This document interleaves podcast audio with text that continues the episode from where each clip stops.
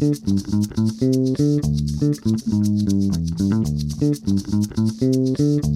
you. Hola, ¿qué tal? Muy buen día a todos y bienvenidos al podcast Anade. Yo soy Carla Zárate y el día de hoy nada más y nada menos que les voy a platicar un poquito de mí. Fíjense que estoy contenta y además honrada de compartir con ustedes este podcast en donde creo yo no me habían escuchado eh, lo suficiente en un podcast completo. Así que el día de hoy lo voy a hacer y les voy a platicar un poquito de algo a lo que yo me dedico, que, que es derecho fiscal. Eh, este podcast se va a denominar ABC de las revisiones fiscales y hago un disclaimer eh, porque a mí la verdad me gusta mucho platicar de estos temas, eh, pero para no abogados. Es decir, obviamente nosotros como abogados estamos acostumbrados a ver que si todo es legal, que si está conforme a ley, este, que si tengo todos los documentos. El día de hoy voy a hacer una plática, pero que vaya más directamente relacionada o dirigida hacia empresarios, hacia microempresarios incluso, obviamente emprendedores, cualquier persona que quiera estar enterada y consciente de qué es lo que tiene que hacer cuando llegan a tocarle la puerta las autoridades fiscales, porque la verdad es que de pronto pues nos agarran eh, de improviso y es súper, súper relevante saber, pues ya sabes, desde qué tengo que hacer, si entrego, no entrego, recibo el citatorio. La verdad es que normalmente eh, muchos de mis clientes son de las preguntas que, que me hacen porque ante esa incertidumbre de qué entrego y qué no entrego, lo más, lo más, lo más importante, pues es, número uno, mantener la calma y dos, revisar absolutamente todo lo que se va a entregar. Entonces, de eso les voy a hablar al día de hoy. Y vamos a empezar eh, ahora sí que desde el inicio con el tema de las invitaciones. vamos a hablar de todas las etapas o fases de las revisiones fiscales y, aquí algo importante es que, eh, es decirles, las autoridades fiscales normalmente empiezan con una invitación, lo cual significa que todavía no entramos a facultades de comprobación. Es decir, todavía esta invitación no será eh, algo formal, algo que pueda terminar en una liquidación, por ejemplo, de impuestos. Entonces, esta parte claro que se vuelve muy importante porque las autoridades están revisando en sus sistemas y algo no les cuadra de lo que ven ahí.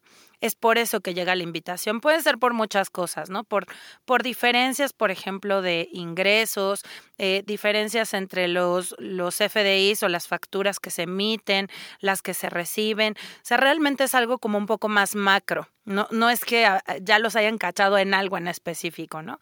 Pero si algo no les cuadra, pues ahí es en donde viene la invitación. Y en esa invitación, desde ahí es súper, súper importante revisar qué se va a entregar que si vamos a mandar algo que va a cuadrar, bueno, pues que sí cuadre, que revisemos números, que revisemos documentos. Ahora, hay, hay algo que, que voy a dejar para el tema de revisión, pero que de una vez les quiero adelantar siempre la información que estemos entregando a las autoridades debe ser concordante. Y ahorita les voy a hacer un resumen de lo que para mí significa concordante y que yo le llamo el cuadrado perfecto, que yo creo que nos va a servir mucho eh, para, para cualquier revisión que nos llegue, ¿no? Entonces, sí demos invitación, ese sería eh, eh, el primer consejo, sí demos información, perdón. sí, claro, hay que revisarla primero, hay que revisar que concuerde que esté completa y entonces la enviamos. ¿Por qué sí eh, entregar información? Al final de cuentas, la autoridad fiscal tiene facultades y ustedes lo saben. Entonces, si esa invitación no se atiende, es muy probable que venga entonces sí una revisión. Entonces, eh, a ver, aún así entregando información, si hay algo que no cuadra todavía en esta concordancia que les platico de la información, igual van a iniciar unas facultades de comprobación, pero la probabilidad disminuye considerablemente si lo que se entrega está bien y se entrega desde la invitación. Entonces a lo mejor la autoridad dice, ah, ok, palomita y me sigo con los demás. Ahora, el inicio de facultades de comprobación. Primer requerimiento de información, como ustedes saben hay varios, ¿no? Puede ser requerimiento de información, puede ser visita domiciliaria, eh, puede ser una revisión electrónica incluso cualquier tipo de esas facultades de comprobación que se les inicien, pues tendrán que iniciar con este citatorio o si se encuentra el representante legal, pues de inicio con la notificación del oficio que corresponda. Entonces, Algo que debemos tener siempre en mente desde el principio, insisto, es que la información tiene que concordar. Pero además, hay información que se debe tener muy a la mano porque luego sucede que, ay, ahorita no entreguen nada, no entreguen nada hasta que venga, eh, no sé, mi abogado, mi contador, es que no sé qué hacer. Y entonces eh, se nos pueden ir plazos y se nos puede sobre todo ser acreedor a una multa. ¿Por qué? Porque todo lo que son registros contables, por ejemplo, los libros sociales, las declaraciones, es algo que debiera estar en el domicilio fiscal.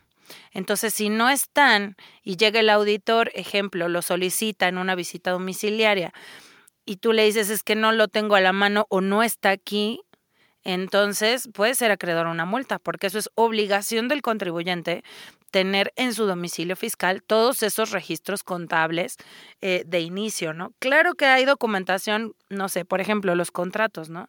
Eh, o a lo mejor registros de muchos años anteriores que, que por X o Y situación se esté revisando. Claro, sí hay cosas que pudiéramos tener en una bodega, que no necesariamente están en el domicilio fiscal, pero que son de fácil relativamente acceso y que para ello nos pueden dar unos días para obtenerlos y entregarlos pero no todo, ¿no? Y, todo lo que son eh, registros contables, sobre todo, que es parte de la contabilidad de la empresa, es algo que se debía tener a la mano sí o sí y que en ese momento debiera poder entregarse. Entonces, mucho cuidado, porque sobre todo cuando son visitas domiciliarias, pues obviamente llega el auditor y va a tener acceso, no sé, si queremos a nuestros registros, a, nuestras computadoras, en donde esté toda la información contable, precisamente para verificar que eso esté ahí. Y si no está ahí, entonces nos pueden, sí, con toda la razón, imponer una multa que está eh, así prevista en el Código Fiscal. Ahora, eh, ya estamos entregando información y, esto es para mí por lo menos el punto medular de una revisión. De aquí es en donde vamos a ver si estamos completos, si no estamos completos, si nos van a dar la razón o no nos van a dar la razón y si estamos ante una contingencia fuerte o no. En el momento de entregar la información, que otro, perdón, otro consejo antes es siempre contesten igual todos los requerimientos. A veces yo sé que son muy extensivos, de pronto nos llega la lista de Santa Claus en donde quieren absolutamente todo. Claro, hay que revisar que, que sí sea lo que, lo que lo que nos están pidiendo tenga que ver, por ejemplo, con, lo, con el ejercicio que están revisando, etcétera, pero sí contestar los requerimientos, ¿no? Y ahora nos vamos a ir a lo que yo les decía que se llama el famoso cuadrado perfecto. Y lo vamos a ver desde, desde dos perspectivas, porque las dos son importantes. La primera es tú como, como proveedor de servicios, sobre todo servicios, y la otra como cliente. ¿Por qué son importantes las dos? Porque obviamente tú como proveedor de servicios, tú vas a ser la persona que le va a entregar estos documentos a tu cliente para que ante cualquier revisión ni él ni tú tengan problemas. Y viceversa, como, como cuando tienes proveedores, requieres que te entreguen esa información para que llegue una revisión y tú estés completo y tranquilo de que la información está completa y correcta. Entonces, desde estas dos perspectivas, lo importante es decir, sí o sí debemos tener documentación comprobatoria de todas y cada una de nuestras operaciones. Y cuando digo todas, es todas. La verdad es que eh, al día de hoy todavía hay gente que pues platicando, ¿no? Eh, eh, me empieza a decir, bueno, pero, este, pero si nada más tengo una orden de compra, ay, pero si nada más, este, aquí tengo, pues yo pagué, ¿no? Aquí está mi comprobante de pago, está que yo lo recibí, pues, ¿qué más quieren? No. Precisamente para eso les voy a dar estos tips, porque cada una de las operaciones debe tener estas cuatro cosas sumamente relevantes. Hablando de cuando tú eres el proveedor, ¿Qué debo darle yo y qué debo tener yo, por supuesto, también eh, a mi cliente en relación con esta operación? Número uno, el contrato. Y sí o sí que haya un contrato. De verdad ya no estamos en la época en donde, bueno, pero hace las veces, pero no, tiene que haber un contrato, tiene que estar firmado por las partes y que tenga los requisitos mínimos de un contrato, no tiene que ser tan extenso, pero es en donde vas a ver a final de cuentas que están los derechos y obligaciones de las partes. Y cosa muy importante, y, y que eso lo revisan mucho las autoridades, tiene que ver con cómo se calcula la contraprestación. ¿Por qué hago mucho énfasis en la contraprestación? Muchas veces pasa, y ustedes lo sabrán seguramente, que eh, de pronto tenemos un contrato, por ejemplo, que no es tan específico y te dice servicios administrativos. ¿Cuáles? ¿Quién sabe? ¿No? Entonces, punto número uno, el objeto tiene que estar detallado.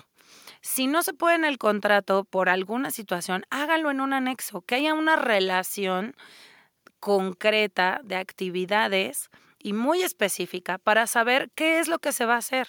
Sí, a lo mejor habrá veces que, que, no sean todos los servicios, otras sí, sobre todo porque cuando hacemos ese tipo de contratos, no me dejarán mentir, estamos pensando en que, no sé, a lo mejor voy, voy a hablar eh, en ejemplos, Tal vez vamos a revisar la situación financiera, pero también vamos a revisar eh, cobranza y facturación, que, que cómo van, ¿no? O, si tienen cobranza retrasada, ayudarles al cobro. Pues, hablando de un ejemplo, ¿no? Y estos son tipos de servicios administrativos que puede ser que es una relación a largo plazo y que a lo mejor en un mes eh, ocupaste tres personas y cinco horas de cada una, eh, pero a lo mejor el otro mes fue más y el siguiente mes no sabemos. Entonces, sí sé que existen este tipo de servicios, no es que no se puedan realizar, pero sí entonces hagamos qué es lo que sí se puede hacer. Entonces hagamos una lista en donde vengan todos esos servicios que sí podemos hacer, que si se van a dar o no, a lo mejor no todos, pero por lo menos ya los contemplas en el contrato o en un anexo, ¿no? Y eso va directamente relacionado con la prestación, porque si tú tienes un contrato, y de una vez se los digo, en donde no tiene cómo calcular la contraprestación, porque te dice, se calculará o se pagará lo que casi, casi el, proveedor diga de acuerdo a los servicios prestados. Pues entonces, ¿cómo va a relacionar la autoridad que esa factura que está revisando corresponde a ese contrato de prestación de servicios? Entonces, para que eso suceda, para que pueda decir, ah, ok, entonces son estos servicios que están aquí, se tiene que detallar en el contrato, como les decía, las actividades y además a cada actividad ponerle un precio. Oye, que no puedo ponerlo por actividad porque no sé, ejemplo, qué tiempo me va a tardar. Ah, bueno, entonces busquemos unidades.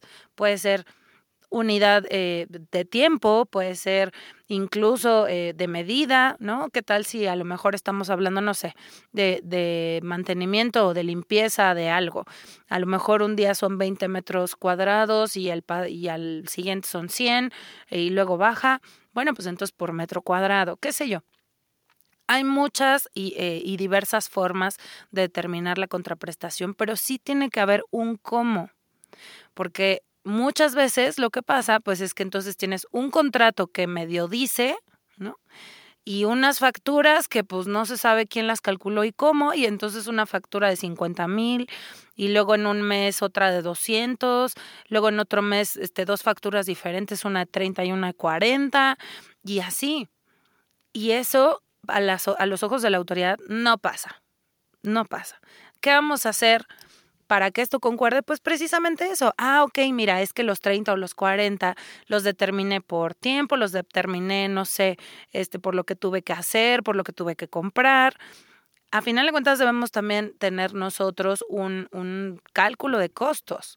Entonces, basémonos en eso y con base en ello procuremos que haya forma de calcular la contraprestación que concuerde con la factura. Y eso también tiene que venir en el contrato o viene en un anexo, pero sí hay que tratar de ser lo más específicos posible. Ahora, yendo a eso, mi segundo punto del cuadrado perfecto precisamente son los anexos. Son esas cosas que completan al contrato, que pueden ser, como les decía, este de la contraprestación, o una lista de servicios, o tal vez las garantías, eh, o hay muchos contratos que ahí traen, no sé, la orden de compra, de cómo me vas a mandar la orden de compra. Todos esos anexos forman parte del contrato y también es importante que se tengan, ¿no? A lo mejor ahí sí no es de forzosamente se deben tener dos o tres, pero bueno, si existen anexos, que, que estén ahí junto con el contrato. Ahora, la tercera y muy importante que tenía que ver con lo que les decía de la contraprestación es la factura.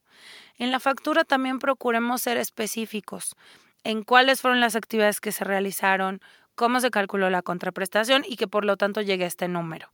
Si eso concuerda con lo que ya veníamos diciendo del de, eh, contrato, pues ya lo tenemos listo, ¿no? Palomita. Y el último punto del cuadrado perfecto es el tema de los entregables. Yo creo que este es el tema, eh, no voy a decir que el más importante, porque los cuatro lo son, pero sí del que más carecemos en general. Y es al que más le tenemos que poner atención. Porque ¿cómo demostramos que vendí una tele? Bueno, pues yo ya no tengo la tele, tú tienes la tele, aquí está. Y se vuelve muchísimo más sencillo cuando estamos hablando de bienes. Pero cuando estamos hablando de servicios, de pronto se vuelve complicado. Entonces, ¿cómo sé que yo fui a darle mantenimiento a tu máquina y ya, y te la dejé lista? Bueno, pues hagamos un acta de entrega, ¿no? Revisé la máquina, tenía esto, le cambié estas piezas, fírmame de recibido, que ya está, estás de acuerdo en que ya quedó bien la máquina y que todo cool. Ah, perfecto, entonces ya firmo de recibido, ese es mi entregable. Entonces así demuestro que efectivamente fui, di el mantenimiento, le cambié las piezas y me firmó de recibido que ya este, está conforme, ¿no? Otras formas, eh, informes de servicios. Yo sé que a la mayoría no nos gusta hacerlos, pero de verdad funcionan, sobre todo cuando son cosas eh, que no son tan tangibles, entonces, regresando al ejemplo de los servicios administrativos, si yo revisé las cuentas, si te ayudé con la cobranza, eh, no sé, a lo mejor hasta me pediste eh, que fuera a comprar algunas cosas eh, que, que tú no normalmente no manejas, que dé mantenimiento a X, a Y, y varias actividades, bueno, pues entonces para eso sirve el reporte de servicios, para decir yo realicé actividad 1, 2, 3, 4, 5, 6, cada una me costó 1, 2, 3 y por lo tanto tu factura vendrá de esto. De verdad los informes de servicios no saben cómo ayudan. Ahora, si es de ambos lados, está todavía más maravilloso. ¿Qué quiero decir con ambos lados? Que haya una orden de compra de un lado, ejemplo, oye, necesito que me revises los estados financieros eh, y mis, no sé, y mis registros contables de junio de 2022. Ah, ok, perfecto. Entonces yo voy a contratar ese servicio. Ya del lado uno, que es el cliente, ya viene una orden de, oye, por favor, ayúdame con esto. Ya esa es la orden de compra. Y entonces ya tienes el 2, que es informe de servicios, en donde dices, ah, ya, ya te revisé lo que me pediste, incluso puede ser, y además agregué esto y esto y esto, ¿no? Y entonces llegué a estas conclusiones y aquí está tu informe. Los informes precisamente para eso sirven, porque además no nada más es decir yo hice, se supone que hubo un resultado, que por eso se le llama entregable, porque hubo un resultado a eso. Entonces, cuando estamos analizando cosas sobre todo, pues que haya esas conclusiones.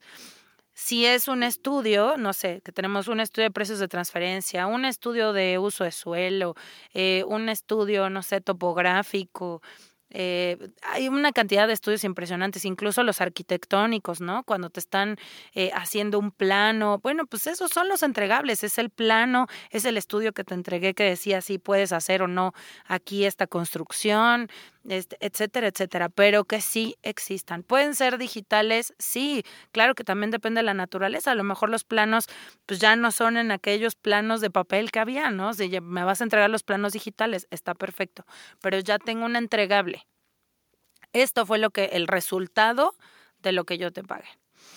Muchas veces eh, también en construcción es otro ejemplo, ¿no? Eh, y decimos, bueno, pues ahí pues, yo le pedí que me hiciera una pared, este, pues, ¿qué hago? Este, le tomo una foto de que aquí no estaba la pared y luego que aquí sí está la pared y ya me la entregó. Bueno, pues hasta podría ser, de verdad, ¿eh? A veces más vale que sobre y no que falte. Si de pronto ustedes sienten que la única forma de demostrar que eso pasó, se entregó, etcétera, es con memorias fotográficas, háganlo, incluso del avance de la obra, qué sé yo. Entonces, en, remodelaciones me ha tocado mucho que eso pasa, ¿no?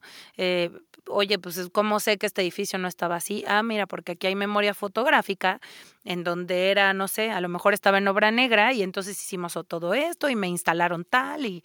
Entonces, esa memoria fotográfica nos va a ayudar.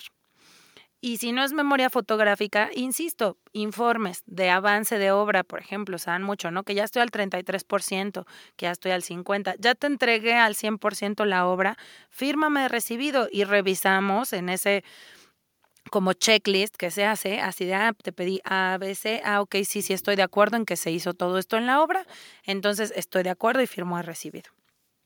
Fíjense entonces qué tan importante es tener todo este tipo de documentación que nos va a servir de evidencia para acreditarle a la autoridad que los otros tres puntos existen.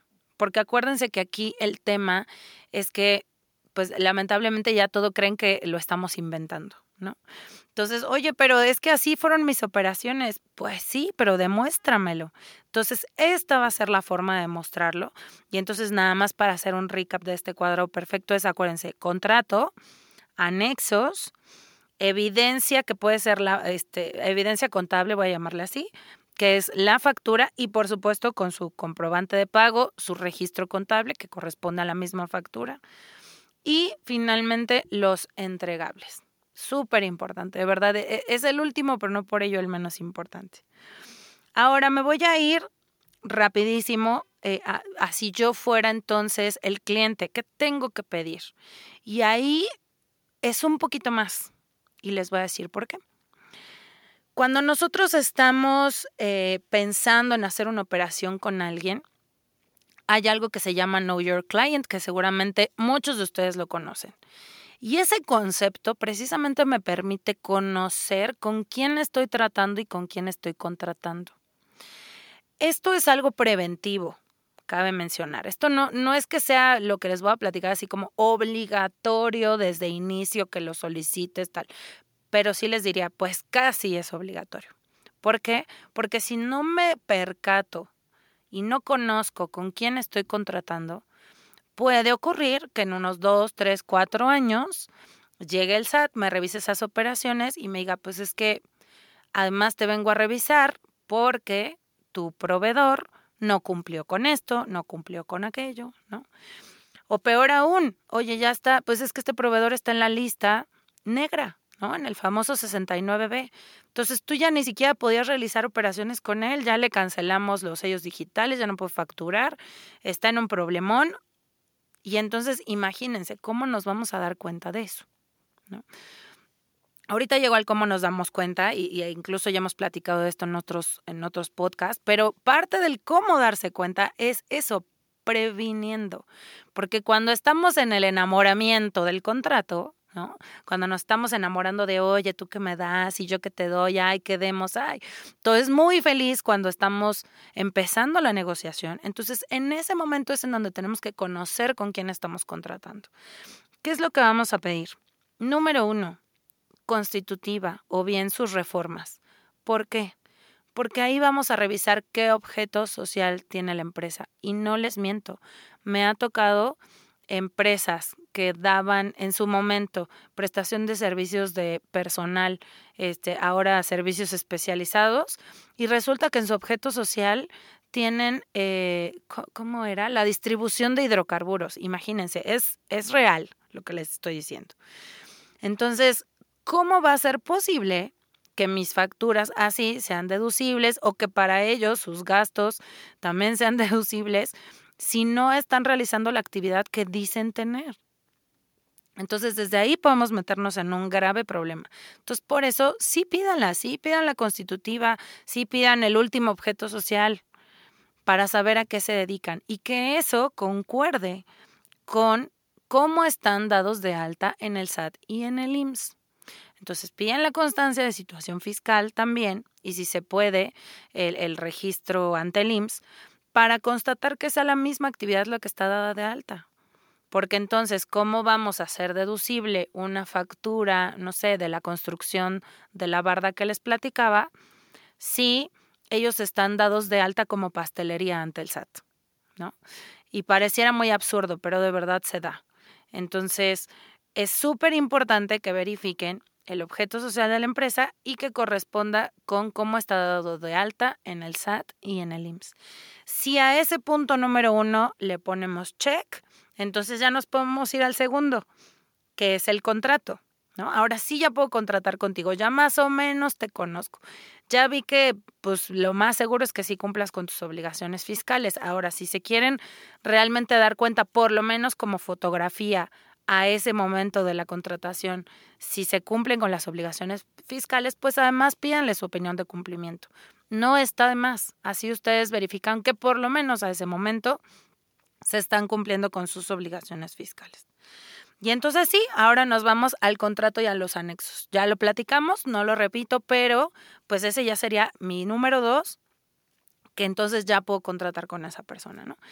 ¿Cuál sería el número tres? Pues la factura. Entonces regresemos y, y, lo repito nada más para que quede súper claro que ya por lo menos hizo match el objeto social con el IMSS, con el SAT como está dada de alta, que por supuesto tendrá que hacer match con el contrato que, que le estoy pidiendo a esa empresa, a esa persona que haga, que concuerde esa actividad con la factura y sus pagos, eh, este, complementos, etcétera, ¿no?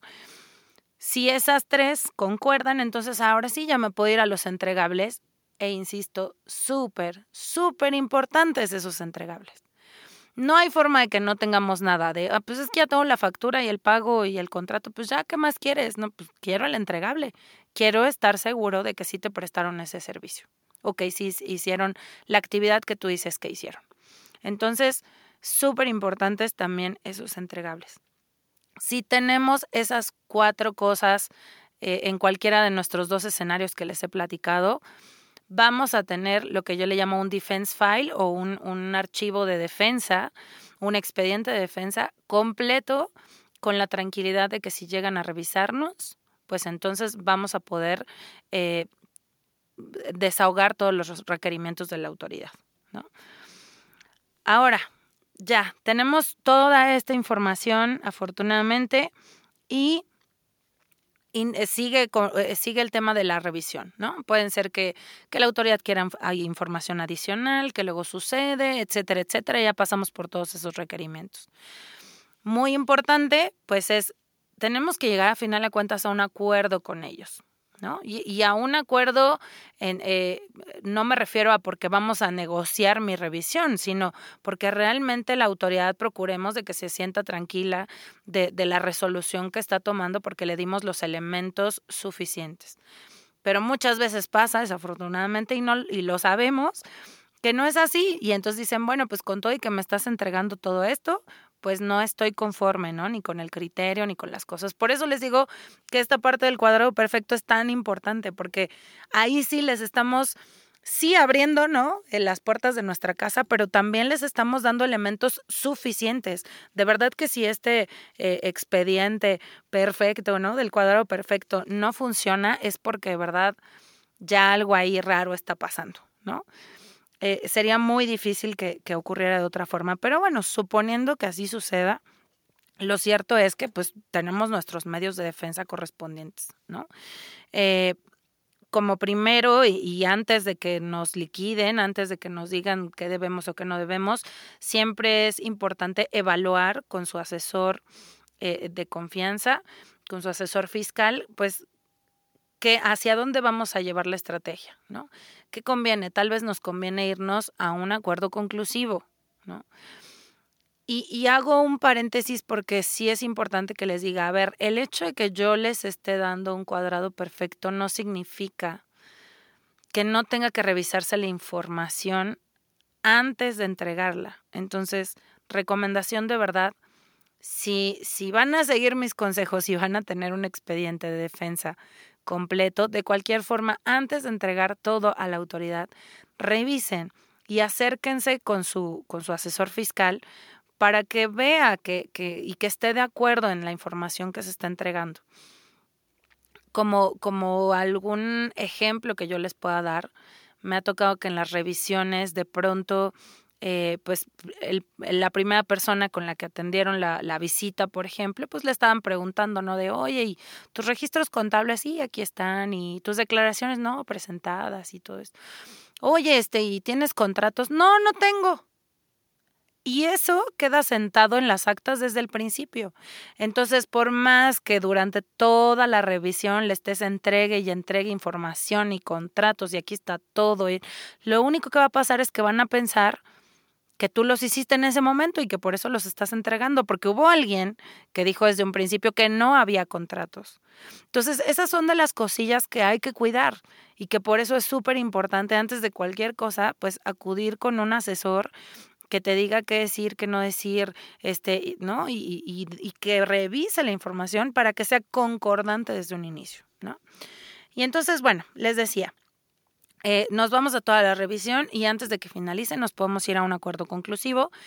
Este acuerdo conclusivo no es otra cosa más que una mediación vamos a llamarlo así, entre la autoridad y el contribuyente. Entonces nos vamos a sentar los tres, este, para decirlo en términos coloquiales, no les voy a dar todo el procedimiento, nos vamos a sentar los tres y vamos a decir, a ver, yo te entregué esta información, tú me entregaste esto, ya vimos que no, están, que no estamos de acuerdo en esto. ¿Qué necesitas para estar de acuerdo conmigo? ¿Qué te puedo entregar? ¿Qué es lo que quieres ver? Y entonces ahí sí, nos podemos sentar a preguntarles, a decir tal. ¿Por qué se vuelve más sencillo así? Bueno, pues precisamente porque la, porque la Procuraduría de la Defensa del Contribuyente es la que funciona como ese mediador, que va a decir, ah, ok, a ver, entonces, ¿qué te puede ofrecer el contribuyente para que tú estés conforme con esto? Si eso no funciona, porque claro, pues también hay veces que de todas formas la autoridad pues, se sienta en su macho y dice, pues no, si no tengo esto así, para mí no pasa y es más, de cualquier forma no pasa. Y llegamos a una liquidación, a ese oficio macabro en donde ya nos dicen, me debes tanto, y entonces, pues o me pagas o nos vamos a pleito. ¿no? Entonces, acuérdense que sí, claro, también hay que evaluar el tema de si nos vamos a un recurso de revocación o a un juicio de nulidad. ¿De qué depende en estos momentos? Y, esa es eh, mi mera apreciación. Pero sí les podría decir que, que por lo menos la mayoría de nosotros fiscalistas pensamos igual. El punto de todo este tema de entregar la información desde el principio es porque ya cuando llegas a un juicio, ya no hay oportunidad de que presentes más pruebas. ¿Por qué? Porque se supone que tú las debiste haber tenido en su momento. Se supone que no las estás fabricando. Se supone que todo forma parte de tu contabilidad de, ese, de ese ejercicio, ejemplo. Entonces, si tú no lo entregaste a tiempo, el juicio ya no es momento para hacerlo.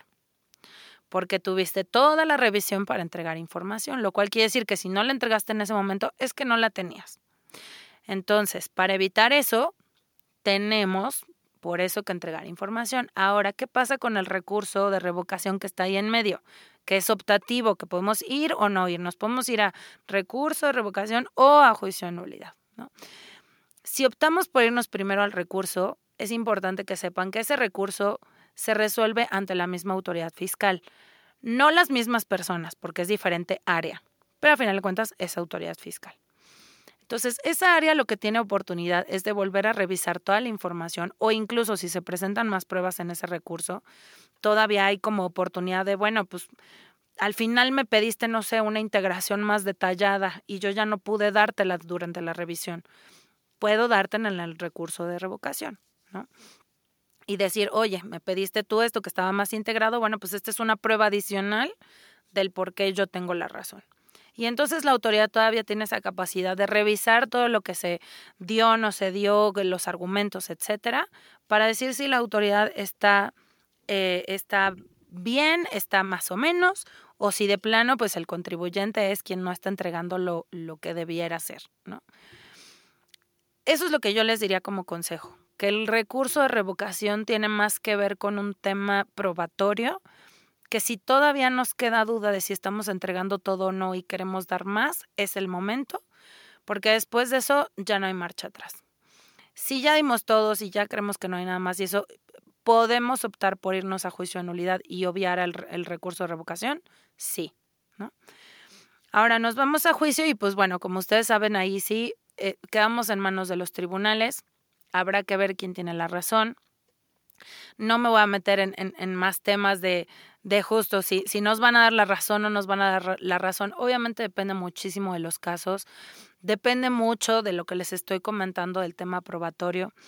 Lo que sí les, les voy a decir es acerquémonos, a final de cuentas la justicia administrativa existe, se da, para eso tenemos a nuestros tribunales. Es muy importante que si no estamos de acuerdo con un criterio, claro que nos vayamos a juicio. Es muy, muy importante, porque eso es lo que luego crea precedentes y criterios que nos pueden ayudar en otros asuntos. Entonces, claro que tenemos que acudir a la justicia, sí o sí. Pero para ello y para poder acudir con, con todas las de la ley, ¿no? Dijeron por ahí, pues es precisamente esto, o sea, creo yo, y esa, esa sería mi conclusión para ustedes, que lo más importante de todo es tener documentadas nuestras operaciones. Si eso ocurre, pues sí, tal vez tendremos ahí algunas controversias con la autoridad de criterios o, o, de qué tipo de información se entrega, pero la información va a existir. Si tenemos ese as bajo la manga, créanme, nos vamos a quitar de muchos dolores de cabeza durante toda, desde la invitación hasta un juicio, ¿no? Entonces, toda esa línea va a estar un poco más cubierta y por supuesto que nos va a ayudar pues a tener la menor contingencia posible, ¿no? Finalmente, eh, nada más para no dejar ese punto de fuera, eh, les quería decir, sí es importante que estemos revisando las listas negras, ¿no? Eh, la famosa lista negra que se publica en el Diario Oficial de la Federación, pero que si ustedes la buscan en el SAT está el compilado de toda la historia y ahí pueden verificar si sus proveedores, sobre todo, se encuentran en esa lista o no. Y es importante hacerlo precisamente por eso, o sea, no estamos exentos de que aún y cuando hayamos pedido que si cumplían con sus obligaciones fiscales, que si su objeto social, que si la empresa está bien, casi casi la investigué, ¿no? De todo a todo y yo no veía ningún tema. Sí, y eso es muy bueno porque nos va a ayudar a prevenir, pero también será muy bueno que, que verifiquemos que las personas con las que tuvimos operaciones cumplieron con sus obligaciones y que siguen cumpliendo hasta la fecha y que no han caído en ningún tipo de lista negra que pues nos pueda a nosotros provocar eh, un tema de pagar más impuestos, por supuesto, que es lo que no queremos, ¿no? Entonces, pues sin más, espero que les haya gustado este podcast. De verdad traté de hacerlo lo más práctico posible. Eh, como bien les decía, porque es para no abogados, ¿no? Es para cualquier persona, porque todos estamos inmersos en este tema. A todos nos puede caer una revisión, personas físicas, personas morales. Y es importante que estemos preparados y saber qué es lo que tenemos que hacer y qué es lo que tenemos que entregar. Así que pues les agradezco mucho haber estado conmigo en este podcast de ABC de las revisiones fiscales y por supuesto no se pierdan el siguiente podcast ANADE. Muchas gracias, hasta luego.